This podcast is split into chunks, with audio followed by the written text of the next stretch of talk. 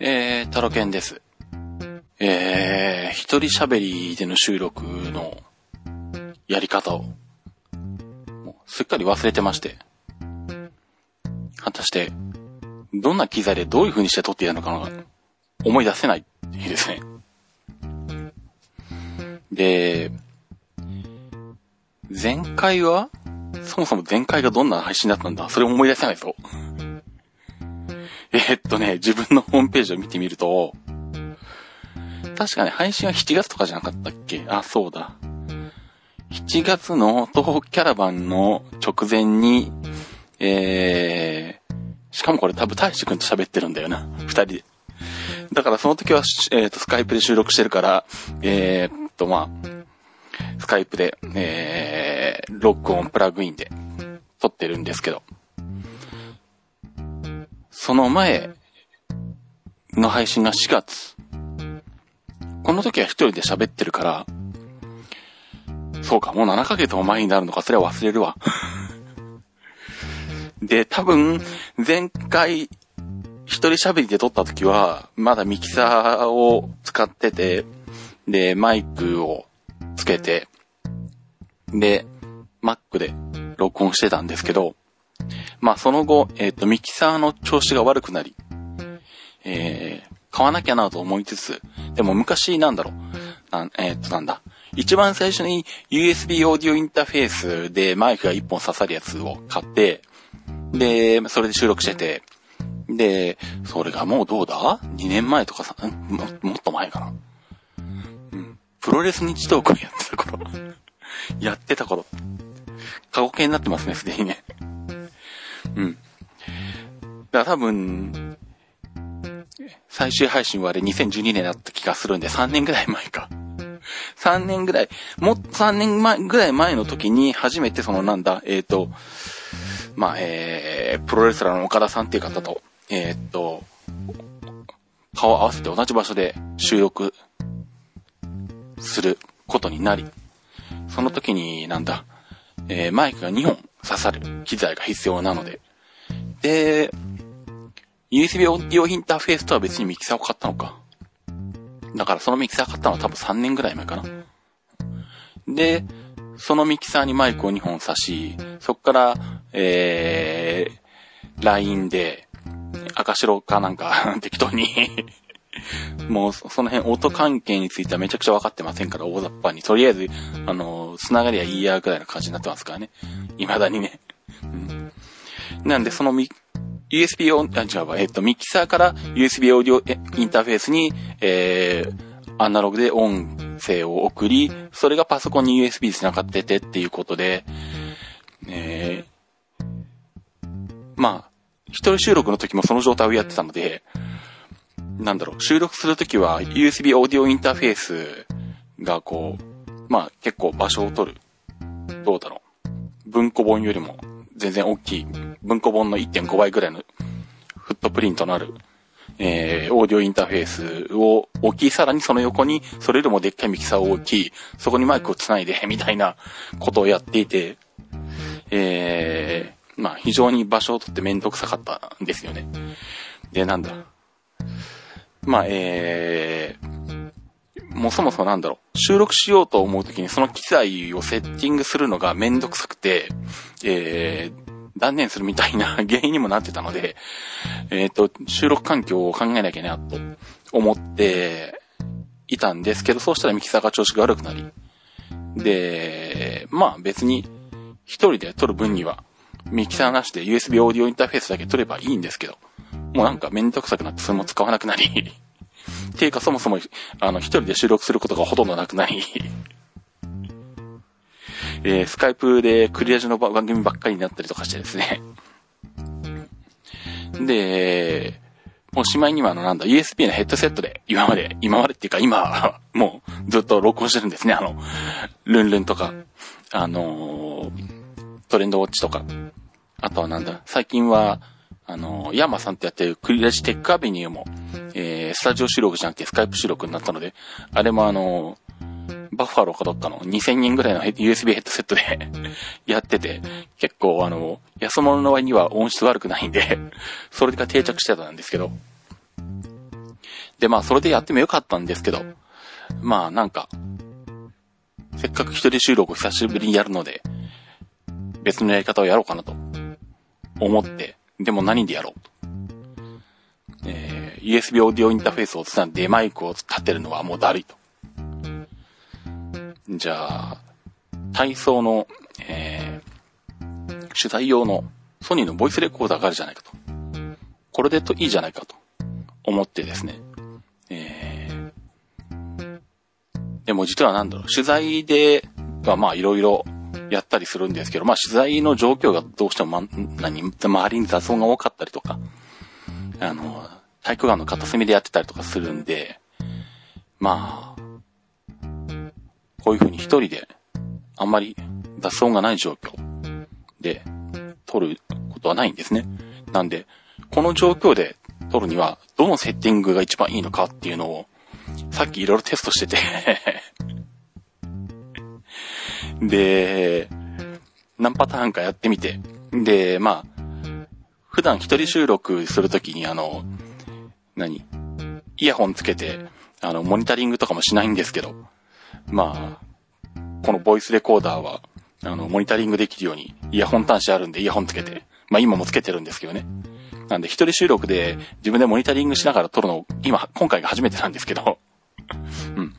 で、最終的には、えー、っと、なんだ、えー、ボイスメモのモードにして、で、自分の口にそこそこ近い位置で、えー、ボイスレコーダーの先っちょを口の方に向けて撮るのがどうも一番良さそうだという結論に達しました。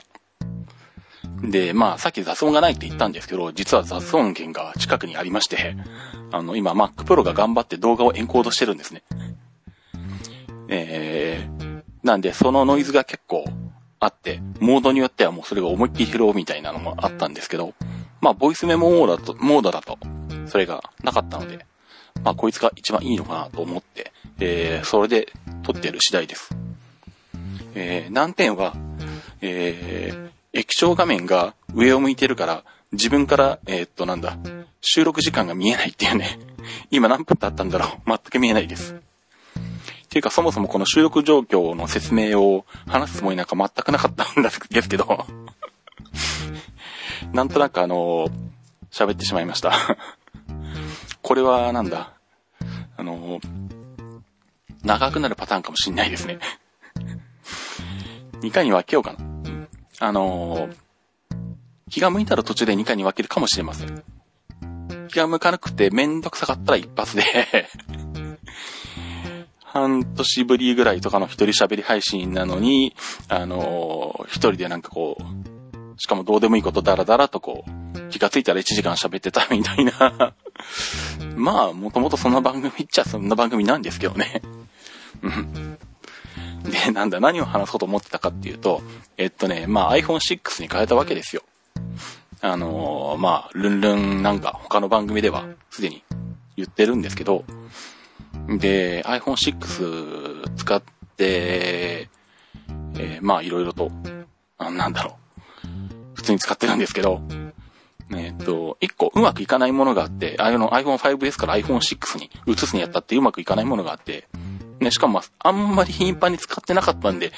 あのー、最初は気がつかなかったんですけど、あの、Amazon の Kindle アプリ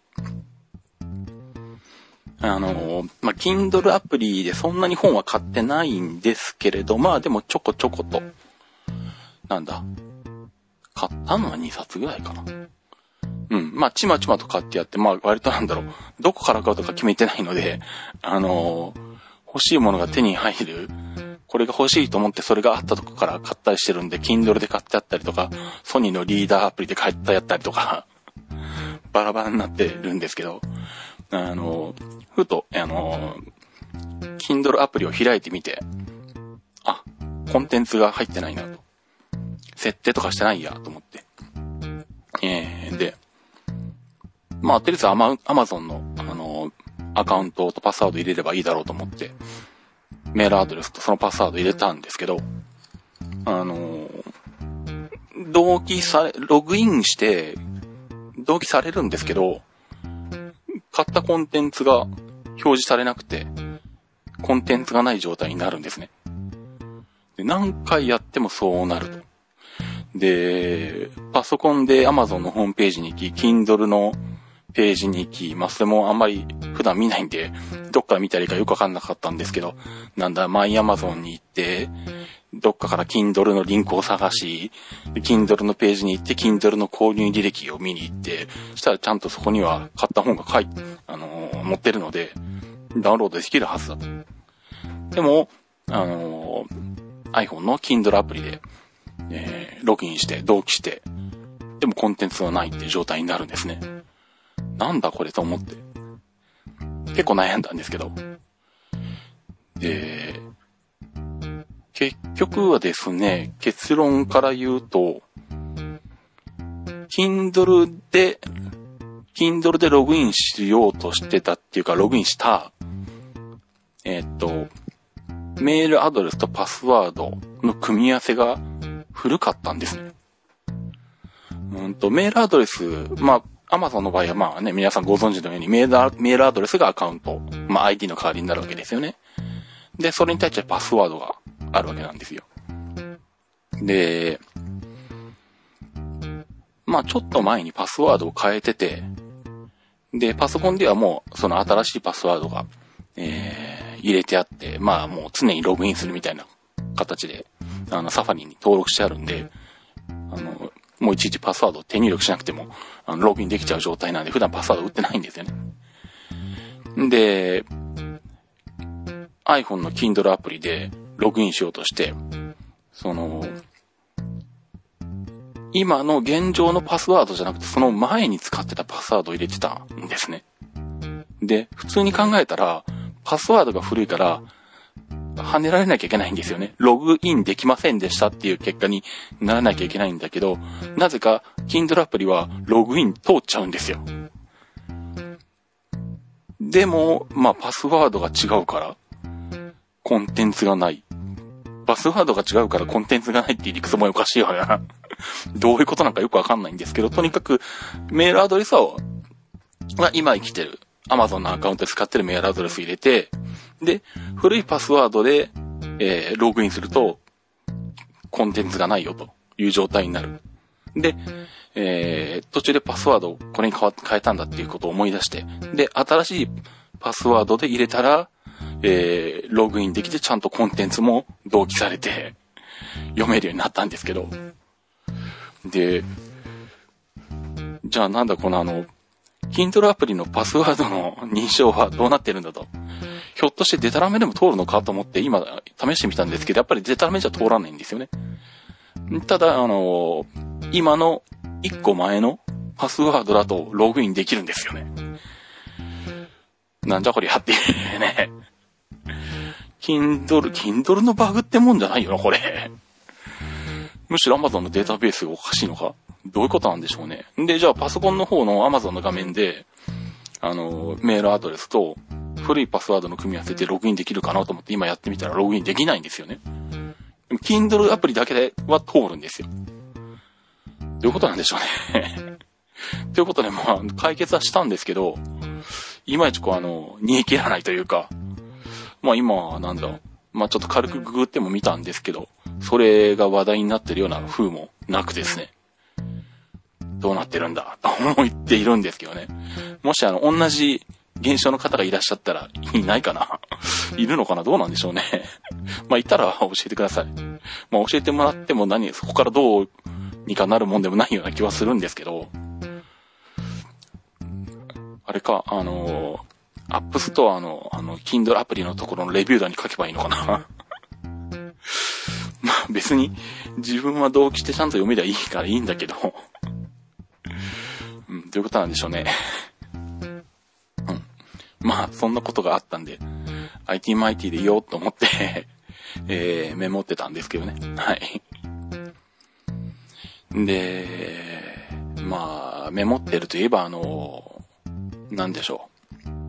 ああ、もっともらしく繋ごうとしてる。珍しく えっとですね、もっともらしく繋ごうとしてますけど、あの、メモ書きといえば、あのー、実はメモ書き的なブログがありまして、前に鉄道日誌得でちょっと言ったことあるんですけど、ああのー、なんだろう、何をメモ書きしてるかっていうと、もともとは何でもいいからメモしたいものを書いてたんですけどね。だからなんだろう。えっとなんだ。鉄道関係の用語の英語表記はどんなだとかね。単線は英語でなんで、なんて書くんだとか。あとなんだ、体操関係の中国人のあの、この漢字表記の選手は、えっ、ー、と、どういう風に発音すればいいんだとか、そんなのとか、どうで、本当にあの、自分の個人用のメモを、まあ、ブログの中で、あのー、書いてたんですけど、えっ、ー、と、そんな中であの、なんだ、まあ、どうしても、体操の取材だったりとか、まあ、最近は減りましたけど、プロレス見に行ったりとか、あとあの、まあ、自転車局の中継とかでいろんなホテル、ビジネスホテルですね。しかも格安系のビジネスホテルに泊まるんですよ。で、まあ、最初の頃、最初の頃っていつの、いつの話だ ?3、4年前ぐらいになるのか？うん、まあ、とにかくなんだろう。最初の頃は、まあ、あの、特に、あの、なんだろう、その時に探して安いとこ泊まってたんですけど、あの、まあ、結構な回数、特に東京なんか、結構な回数行くので、あの、あ、しまった、ここ、前も止まったけど、いまいちだったんだっていうのが出てくるんですよね。で、これはちょっとメモっとかないと忘れるなと思って、で、でも、なんか普通に自分の中であのメモにしとくとなんかいまいち面白くてやる気がないので、特に誰かに見せるってわけでもないし、あの、ほぼ、あの、まあ、公開はしてるんだけど、どっからもリンク貼ってないんで、たまたまたどり着かない限りは、あの、誰も見ないみたいな ブログを作ってあって、えー、そこにあの、写真入りにして、で、あとはなんだ、あの、完全に、えー、っと、自分の個人的な目線から、あの、なんだろう、えー、ネポンしやすいようにコンセ、あの、コンセンとか枕元にやるかどうかとかね。あとはな、それ始めた当時はあの、まだ、なんだあの、au の Android で YMAX 入ってたやつ使ってたんで、YMAX が入るかどうかとかね。うん、そういうのを書いて、えー、メモにしてた、えー、のがだんだんと溜まってきまして、で、まあ、いつの間にかそのなんだ、えー、ビジネスホテルの思い、覚書きみたいな形になってるんですけど、まあ、そんなブログがあります。で、まあ、えっと、ブログの名前が、タロケンの覚書きっていう、そのままの名前なんですけど、えー、っと、まあ、なんだ、IT マイテのホームページにリンク貼るかな。でも、どうでもいいような気もするんでググればそのまま出てきます。タロケンの覚書きで多分ググればそのまま出てくるんであの、興味ある方は見てください。あの、なんだ。基本的にホテルに泊まるときの基準が、えー、最低バストイレ付き。まあ、場合によってはバスはなくてもいいけど、シャワーとトイレ付き。あと、冷蔵庫あり。結構これがね、冷蔵庫ありがね、あの、見落とすっていうか、あ、ここ安くて、立地も悪くないから、バストイレ付きだしいいなと思って、でもよく確認すると冷蔵庫がないっていうのがたまにあって、結構それ何回か失敗してるんですけどね。うん、東京に限らず、あの、秋田県の方のあの、曲がり、あの、曲がり金じゃねえや、曲がり金はうちの近所だ。地名だ。えっと、大曲がり、あの、秋田新幹線の進行方向が変わるところ、あそこ、2泊だか撮った時も、えっと、安いなと思って、撮ったらあの、後から気がついたけど冷蔵庫がなかったみたいなね。行くのは真真夏なのに、みたいなのがあって、しまったと思ったんですけどね。うん、そのしまったっていうのをなくしたいがために、まあ、そういうメモ書きを、えー、ビジネスホテルに関しては通る習慣がつきまして。とは言ってもあんまり更新してなかったんですけど、うん、まあ、この間、ちょっとあの、えー、まあ、時間ができたというか、まあ、いわゆる体操シーズンとロードレースの中継のシーズンが終わってちょっと、ゆとり、ゆとりができたので、えー、溜まってるのを書いとこうかなと思っていくつかバラバラっと書いたんですけどね。えー、なので、まあなんでしょう。まあ、東京以外にも、ホテルで、えっ、ー、と、泊まったところは、なるべく書くというか、写真を撮るようにして、まあ、とりあえずあの、なんだろう、最近の習慣として、あの、初めてのビジネスホテルに泊まるときは、えっ、と、荷物をまず置いて、で、まず、えっ、と、部屋の写真を iPhone で撮るっていうところから始まるっていう そういう習慣がついてまして。で、あんまりたくさんパシャパシャ載せるのもめんどくさいんで、1枚。うんと、まあ、ほぼできるだけ1枚で、えー、なるべくそのなんだ、特徴がわかるというか、自分にとってのあの、覚え書きになるような写真を1枚撮り、で、その1枚の写真を載せて、これこれこうだった、みたいな。あの、なんだろう。ここはあの、なんだ、春に、春に泊まったホテルとかだとあの、僕花粉症なんで、あの、ティッシュが箱でしかも予備も置いてあるんでめちゃめちゃ嬉しいとかそういう超個人的な観点からの ホテルの、えー、っとなんだ、まあ、宿泊記というか、覚書が書いてありますんで、あのまあ、興味があったら 見てください。あのまあ、タイジ君はおもろいって言ってましたけど、おもろいんかどうかよくわかんないんですけど、うん、まあ、まあまあ、そこそこな、10個ぐらいは溜まってきたかな、ホテル。まあ、古いやつは全然ホテルと関係ないのもあるんですけどね。この安いイヤホン良かったみたいなのもあったりとかするんですけど 最近はもうここ1、2年はホテルのことしか書いてないんで ほぼホテル専用の、あの、覚書ブログになってます。あの、これはムカついたとかね、そんなもあるけどね。あの、結構面白いんですよ。あの、構笑えるホテルとかあるんで笑えるっていうかね、そう来たか、みたいなね。なかなか、あの、格安ホテル泊まってると面白いですね。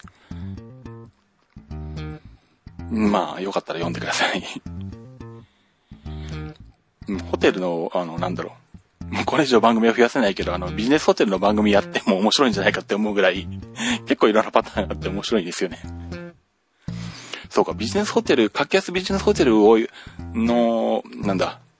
泊まったビジネスホテルを紹介する、あの、ポッドキャストとかもし存在すれば、一回そういうのに出してもらえると嬉しいかもしれませんけど、多分ないよな、それは。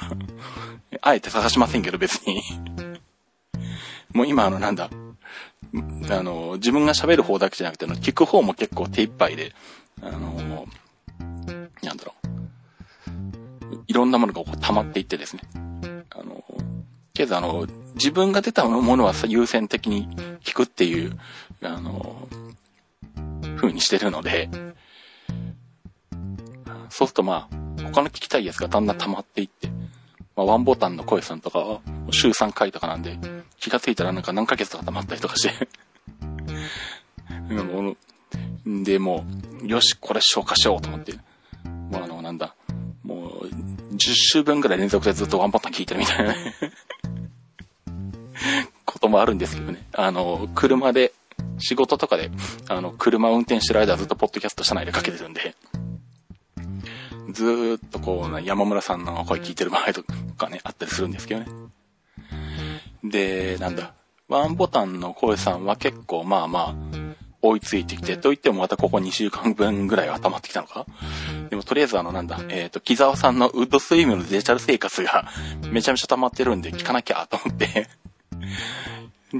2、3日前から聞き始めて、一番古いのが8月でやっとなんだ、5週間ぐらい前までたどり着いたかってさっきまでずっと聞いてたんですけど、出かけてる間。で、その間になんだ、あ、なんか友達さんが始めてるじゃんとか思って。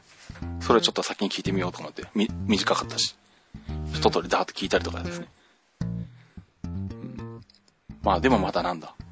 結構聞けずに残ってるのがあるんで、そんな感じなので、新しい番組を聞く余裕もなくって感じなんですけどね。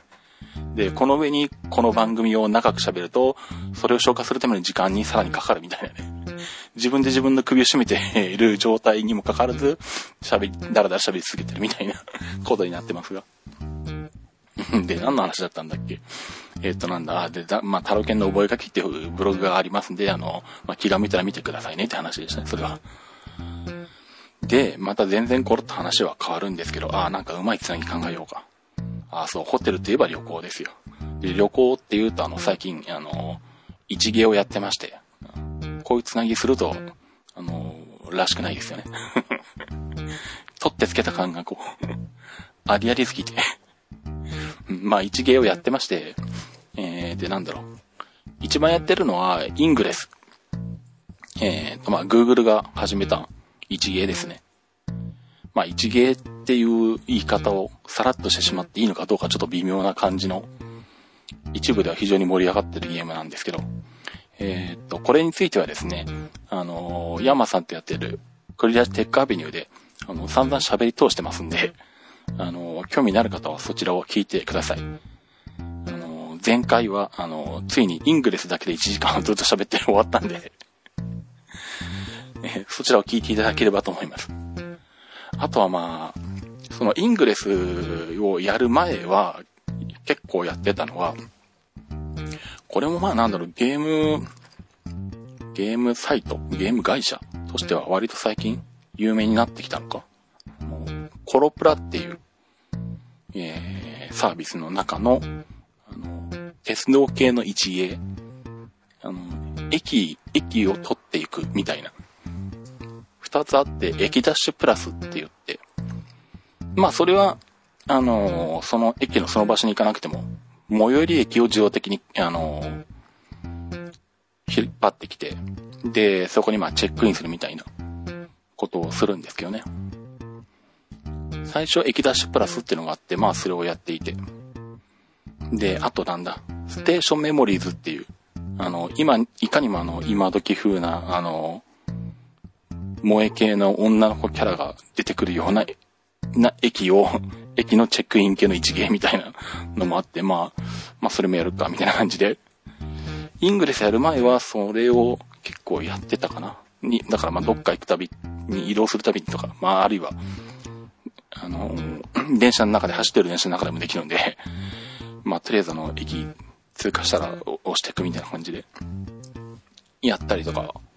してます。えっとなんだ。駅ダッシュプラスも、よ、ちょっと iPhone だった。えっと、駅ダッシュプラスも、そうだよな。確かこれは、名前はそのままじゃなかったっけ？これどうやって自分の名前見るんだ？えっとね、ステーションメモリーズ、まあ、駅メモって言うんですけど、あの、略して、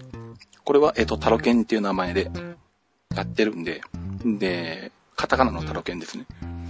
で、こいつはなんか友達登録的なものがあるらしいんで、まあもし、あの、コロプラやってるよっていう人がいたら、あの、申し込みとかして、なんだ、申請とかしてもらえれば、友達とかにはなれます。5人までとか制限あるのかな？駅ダッシュプラスも多分これって同じ名前なんだよね。きっとタロケンなんだよな。自分の名前がどこを見たら、あ、マイプロフィールか。ああ、タロケンだ。カタカナのタロケンだ。コロプラの中は多分全部同じなんでしょうね。うん。まあ、どちらも。まあ、今んとこ。うーんと、稼働率は結構低いですけど、イングレスやり始めたらほとんどやんなくなったっていう一芸はそんなたくさん同時にできないですね。なんかこれが面白いと思ったらそっちの方ばっかりやってもういいや、みたいな。一番煽りを食らってるのはあの、フォースクエアで。あの、昔は結構な、どっか店に入ったりとか、行くたびにあの、細かくチェックインとかしてたんですけどね。まああれも、フォースクエアとチェックイン用のスウォームっていうアプリ2つに分かれてるんで、そこで一気に、あの、やってる人減ったりとかしてるの、みたいな話も聞きますけど。そっちこそ一番やんなくなったな。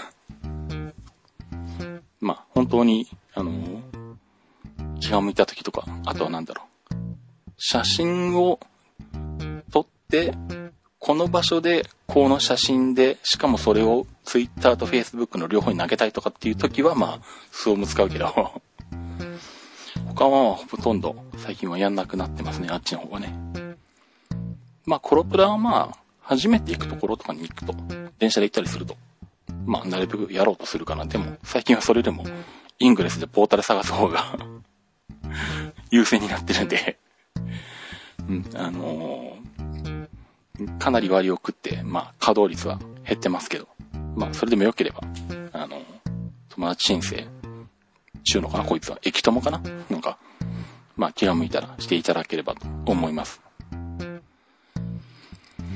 で、えー、っと、なんだ。あとはまあ、ちょっとまあ宣伝チックなものになるんですけど、えー、っとまあ、シズマックの方で、まあ仕事の方で、えー、っと、ファイルメーカーをやろうと思ってまして、まあ、やろうと思ってましてというか、やってはいるんですけど、あのー、なんだろう。まあ、ホームページには特に書いてないんですけど、まあ、お客さんとの話の中で、あのー、これはファイルメーカーを使った方がいいなっていう件があったら、まあ、ファイルメーカーを、で、作りましょうかって話をしたり、まあ、実際に、えー、っと、静岡市内の、えー、アパレルショップかな？で、使ってもらってたりとかするので、まあ、えー、っと、まあ、そんなに数は多くないんですけど、まあ一応仕事としてファイルメーカー作るのを受け負うってのもまあやってはいるんですけど、まあなんでしょう。あのー、まあもうちょっと本格的にというか、えー、もうちょっとなんだ、ファイルメーカーの仕事の比率を増やしたいなと、今ちょっと思ってて。で、ちょうど今日、まあ日付が関わって昨日なんですけど、えー、静岡でファイルメーカーのセミナーがあったもんですから、それに出てきまして、なんだっけ、15分で iOS 用のデータベースを作るみたいなやつだったかな。iPad 向けのやつを簡単にレイアウトからこれを引っ張ってきて、これをこういうふう、こうするとタブができて、で、なんだ、中に乗っけるコンテンツとかをポンポンポンと乗っけていって、で、ファイルメーカーサーバーにアップロードをして、で、iPad で開くとほーらできたみたいな のをやってきてですね。おー、みたいな感じで。まあ自分でも結構なんだ、あのー、ファイルメーカー作ってるっていうか使ってるんで、えっとなんだ、まあシズマックの仕事の案件管理とか、えー、案件管理だけだったものから、まあ最近ではもう見積もりから、えー、っと、納品書、請求書、えー、あとはな、修理の場合の修理完了書とか、全部一体化して、ワンタッチで自動発行できるような感じに作ってしまったので、まあ、えー、っと、まあ iPad とかはあんまり使ってないんで、まあ Mac 上で動かしてるやつですけどね。うん。なんでまあ結構その辺でちまちまとやってはいるんですけどね。あとはなんだろう。まだ完成してないけど、えー、っとなんだ。体操の、あの、感染に役立つ、えー、iPhone 用の、えー、まあ、アプリチックな感じのやつをファイルメーカーで作ってたりとか。まあ、あとはなんだ、自転車のロードレースの方でも、あの、コロンさんからの、えー、っと、依頼で、こういうの作ってっていうのがあったんで、まあ結局まあこれも今シーズンは使わずにっていうか完成できずに終わっちゃったんですけど、来年は使ってもらえる機会はあるのかな、来年はまあ使ってもらえるかもしれないですね。一応一通りの形にはしてはあるので、まあそんなんで結構まあまあそれなりにはファイルメーカーいじってるんですけど。でまあ、前からシズバックのホームページにちゃんと載せて、こういう風に仕事でやりますよって載せようかなと思ったりとかしてはいたんですけど。まあホームページに載っけようと思ってやっぱりちゃんとしたサンプルとか作んなきゃいけないし、あとはなんだろう。まあそれこそ今自分自身がシズマックの仕事で使ってるやつをそのまま、あのー、見せてしまっても、まあまあそれなりの内容だとは思うんで、あの、悪くはないと思うんですけど、まあそれでもなんだ、ダミーデータとか入れなきゃいけないし、あの、少なくとも、ここをこう押すとこうなるっていうのは説明つけなきゃいけないから、っていうふうに考えると、うん、結構なんか、時間かかるなとか 思って、なかなか手をつけられずにいたんですけどね。まあでも、ちょっとまあその辺ちゃんとやろうかなと思ってて。なんでまあ、また春になると、体操だとか自転車とかで忙しくなるんで、ちょっと冬のうちにその辺のちゃん、体制をちゃんと作ってホームページにも載っけようかなとは思っちゃいるんですけど、まあその前に、えー、っと、なんだろう。えー、まあ、この番組聞いてくれてるリスナーさんの中で、ちょっとファイルメーカーで作ってほしいものがあるんだけどとか、ファイルメーカーで作ろうかと迷ってるんだけど、いまいち自分だと、どうかなとか、いう方がいらっしゃったら、えー、っと、ま、お安めな料金で作りますんで、えー、連絡いただければっていうお話です。えっと、なんだろう。まあ、そんなになんだろう、あの、手が早くないんで、僕は。結構時間はそれなりにかかるんで。で、多分、そんな言った、あのな、いっぺんにあの、5件もかかるとか、そんな多分できないんでそんなにあの、数をこなせないと思うんで、まあ正直そういう意味もあって、ホームページに載っけるのは特に夏とかは躊躇したってのもあるんですけどね。うん、まあでも、うん、なんでしょう。まあちょっと自分でファイルメーカーいろいろやってたりとか、まあ、今回行ってきたセミナー聞いててもちょっと面白くなってきてて。で、まあ自分でも使ってて、まあ今のところは、その仕事で使ってるシズマックのファイルメーカー、データベースが、Mac の、MacBook Pro の中だけで単独で動かしてるんですけど、まあやっぱり iPhone とか iPad とかで、出先でリアルタイムでデータ見たいなってこともあるので、ソフトもなんだ、1台 Mac をファイルメーカーサーバー用に動かしっぱなしにして、で、まあなんだ、自分だけで使うんなら、えー、っとなんだ、ファイルメーカーサーバー買わなくても、ファイルメーカーサーバー買うと10万ぐらいするんですけどね。ファイルメーカーサーバー買わなくても、通常の FileMaker Pro がまあ4万ぐらいか。あれでサーバーとして、まあクライアント数が少なければ、あのサーバーの代わりをやらせられるので、まあそれで自宅サーバー的なものを作って、 FileMaker Server にして、外出先からでもデータを見るとかっていう風にやりたいなとか、思ったりしてるんですね。あ、あれか。お客さんの依頼でもう一件あったか、実際ファイルメーカーサーバー、Mac mini とファイルメーカーサーバー用意して、で、お客さんの Mac とかで見れるっていうのもやったことがあるな、そういえば。まあ、そのお客さんはある程度自分でファイルメーカーを、あのー、作れる、データは作れる人だったんで、そのなんだ、サーバークライアントを自宅で、自宅サーバーでサーバークライアントする、その、基盤になる部分だけ、えー、僕の方で、えー、作って、まあ、あとはデータベース、えー、作って、ここに置くと、こうやってやると公開されますから、みたいなことを、までやったこともありません、そういえばね。うん、まあ、そんな感じで、一応そこそこ、ちまちまとファイルメーカーやってて、あのデザインのセンスは全くないんで見た目あんまり気にしない、あの、見た目はあんまりこだわらない方が いいですね。えっと、多分ほぼ、えっと、ファイルメーカーに入ってるテンプレートをそのまま使うと思います。色合いとかのやつは。背景画像ぐらい貼れるけどな。あの、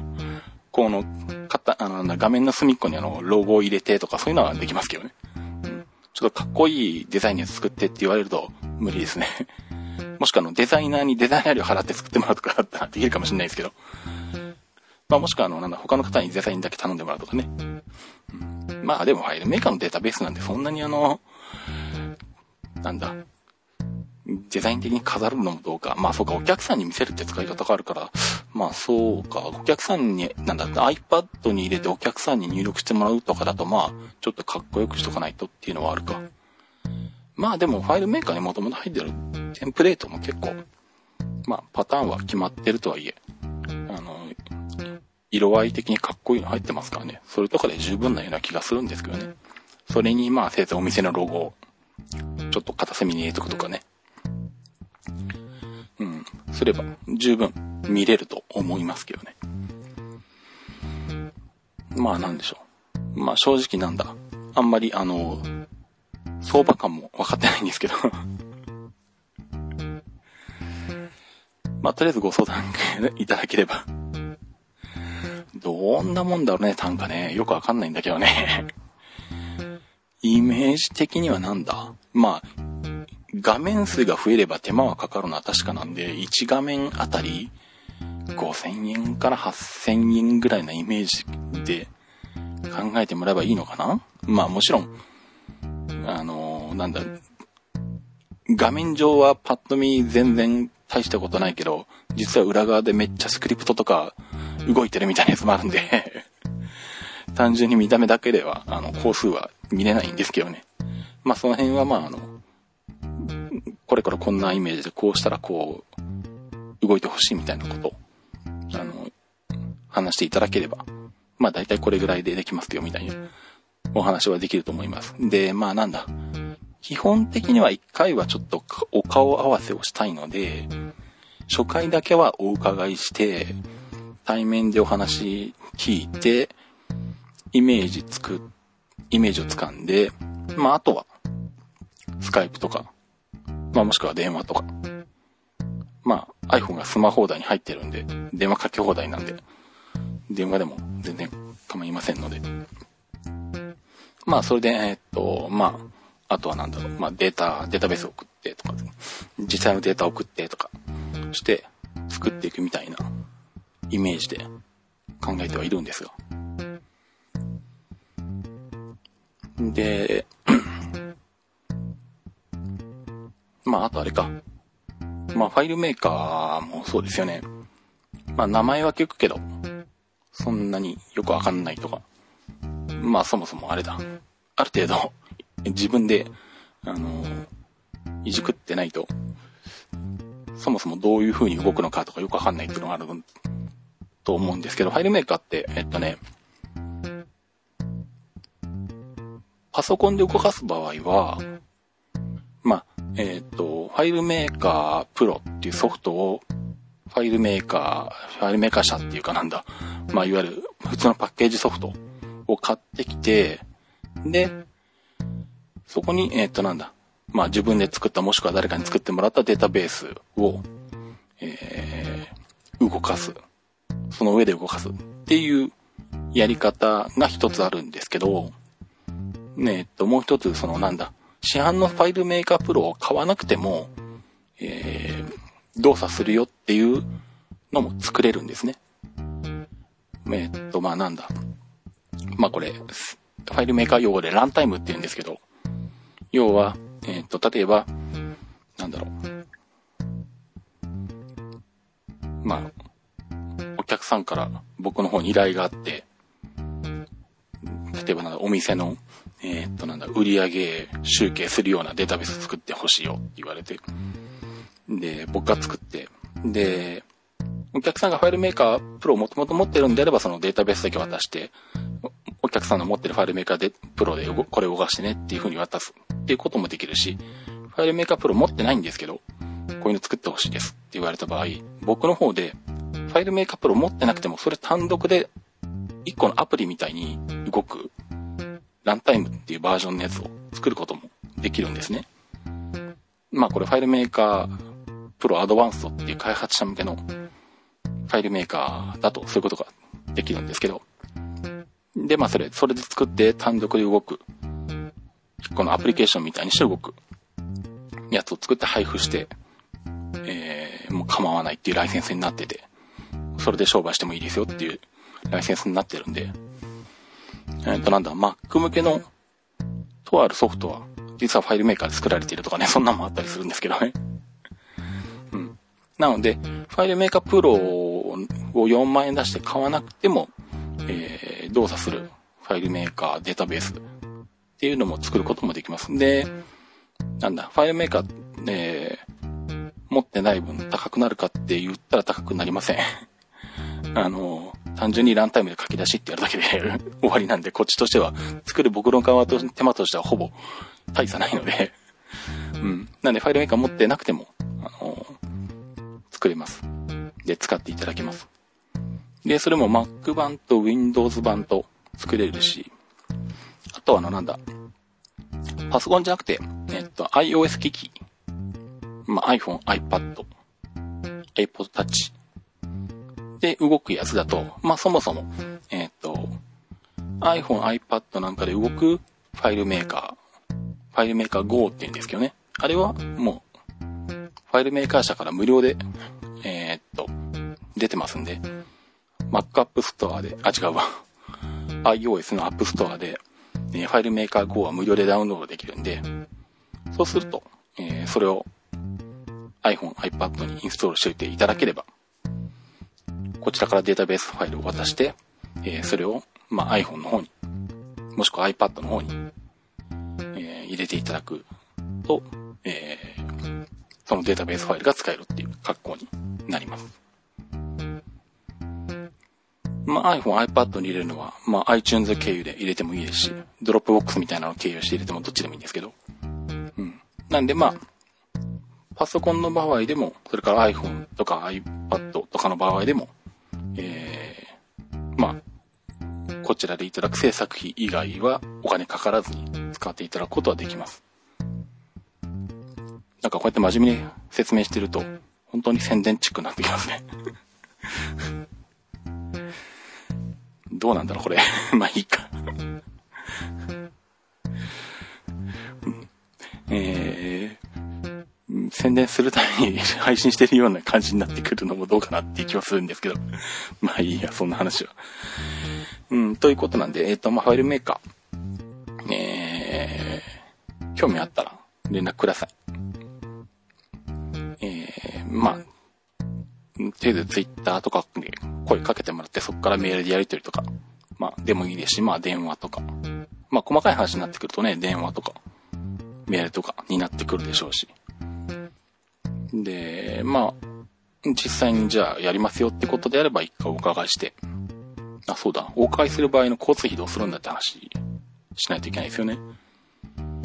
東京だったら、えっとね、高速バスで往復するから。何とおっしゃったのかわかりませんでした。えー、なんでこのタイミングでシリが 喋り出した今。今喋った中で、ヘイシリって聞こえるようなところってあったのかな？なんだろう。とりあえず終了させとこう。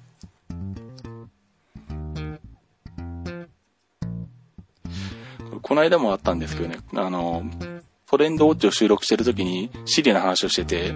その収録の中で、ヘイシリって言ったら、シリが反応して、ほら、今も反応してる。いいえ、できません。っていうのが前もあったんですけどね。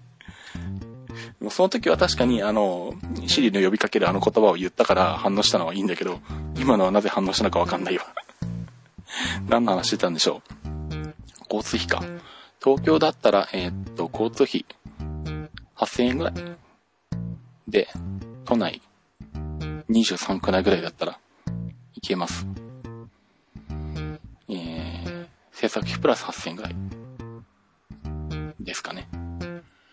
それ以外は、まあ、まあもちろん静岡市内とかであれば、無料で車で行きますし。静岡県内だったらまあ、何千円のぐらいの金額でいいですかね。名古屋とかはどうかな。名古屋は高速バスはなくはないけど結構厳しいんだなえっと、まあ相談っていうことで えっとなんだ。まあその、依頼を受ける単価にもよって、えー、ご相談ということで、え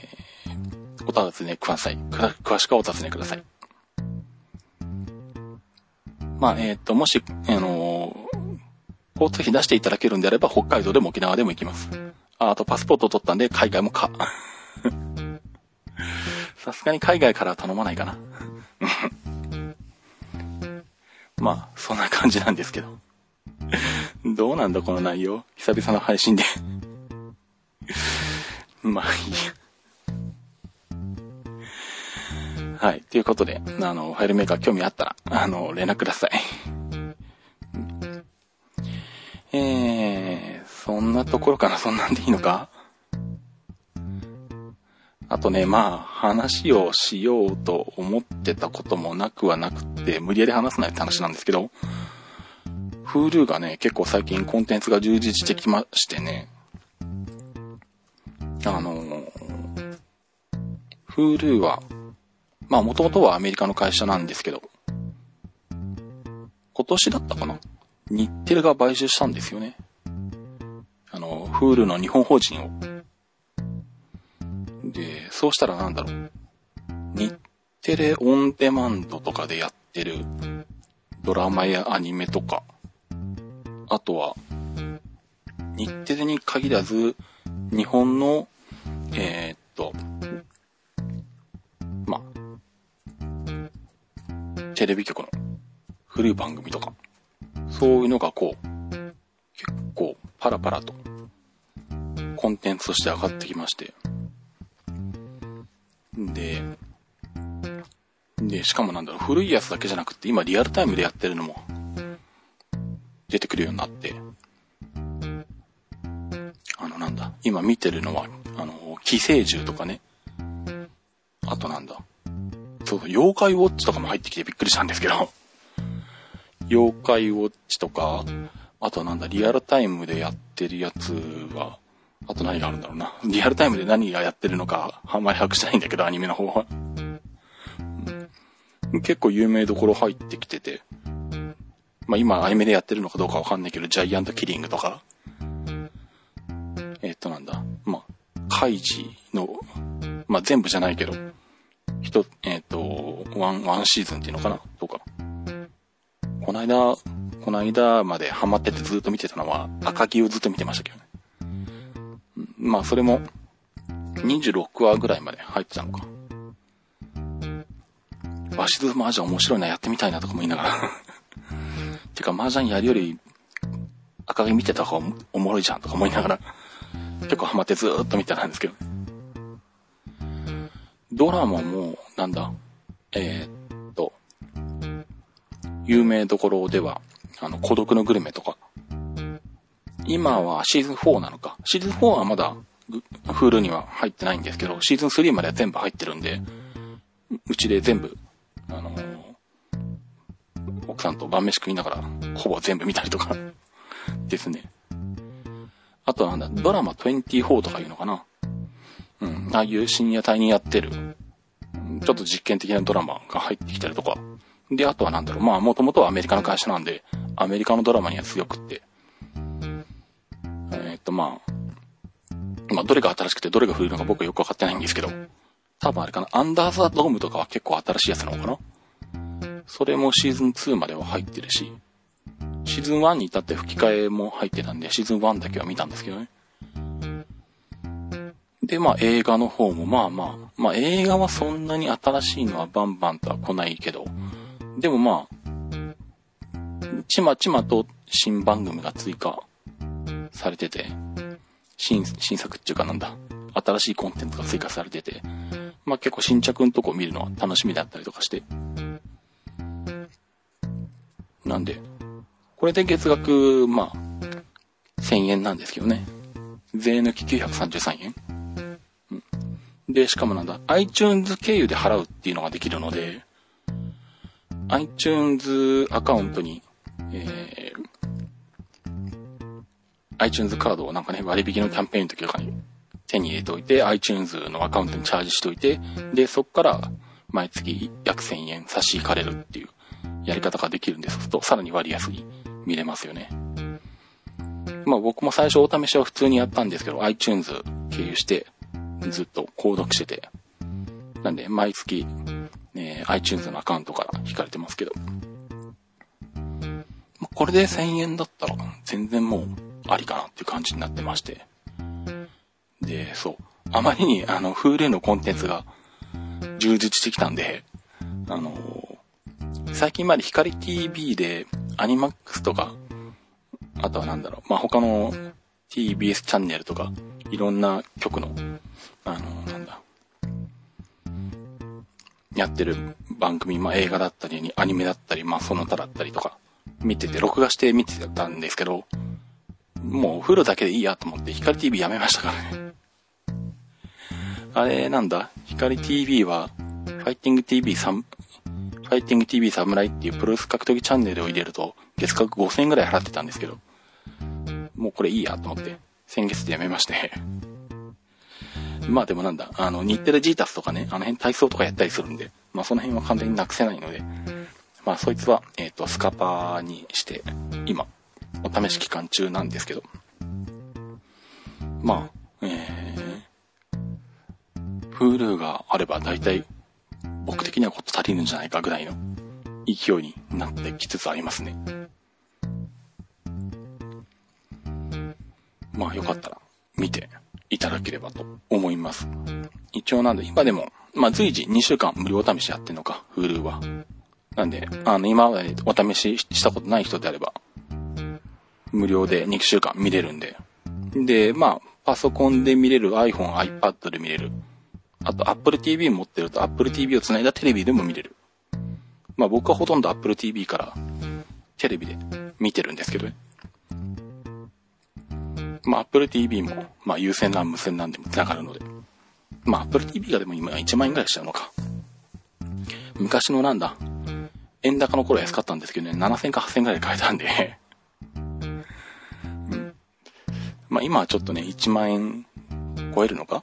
税込みすると。なんで、ちょっとまあ、あのそれなりには金額にはなっちゃいますけど。まあでも、テレビ繋がってると、結構リモコンで、あの見れるんで。しかも全部オンデマンドで見れるんで、結構こう気楽に見れていいかなっていう気がしますけどね。なんだろう、自分の仕事の宣伝の次はフールの宣伝になってんな。まあいいや。まあ、そんな感じで、えー、っと、フル見ながら、えー、仕事してる日々を過ごしています。うん、こんなところかな。うん。時間が見えないので、これでどれぐらい時間経ってるかわかんないんですけど。えー、とりあえず、じゃあ今回これで終わりにしたいと思います。えー、では、バイバイ。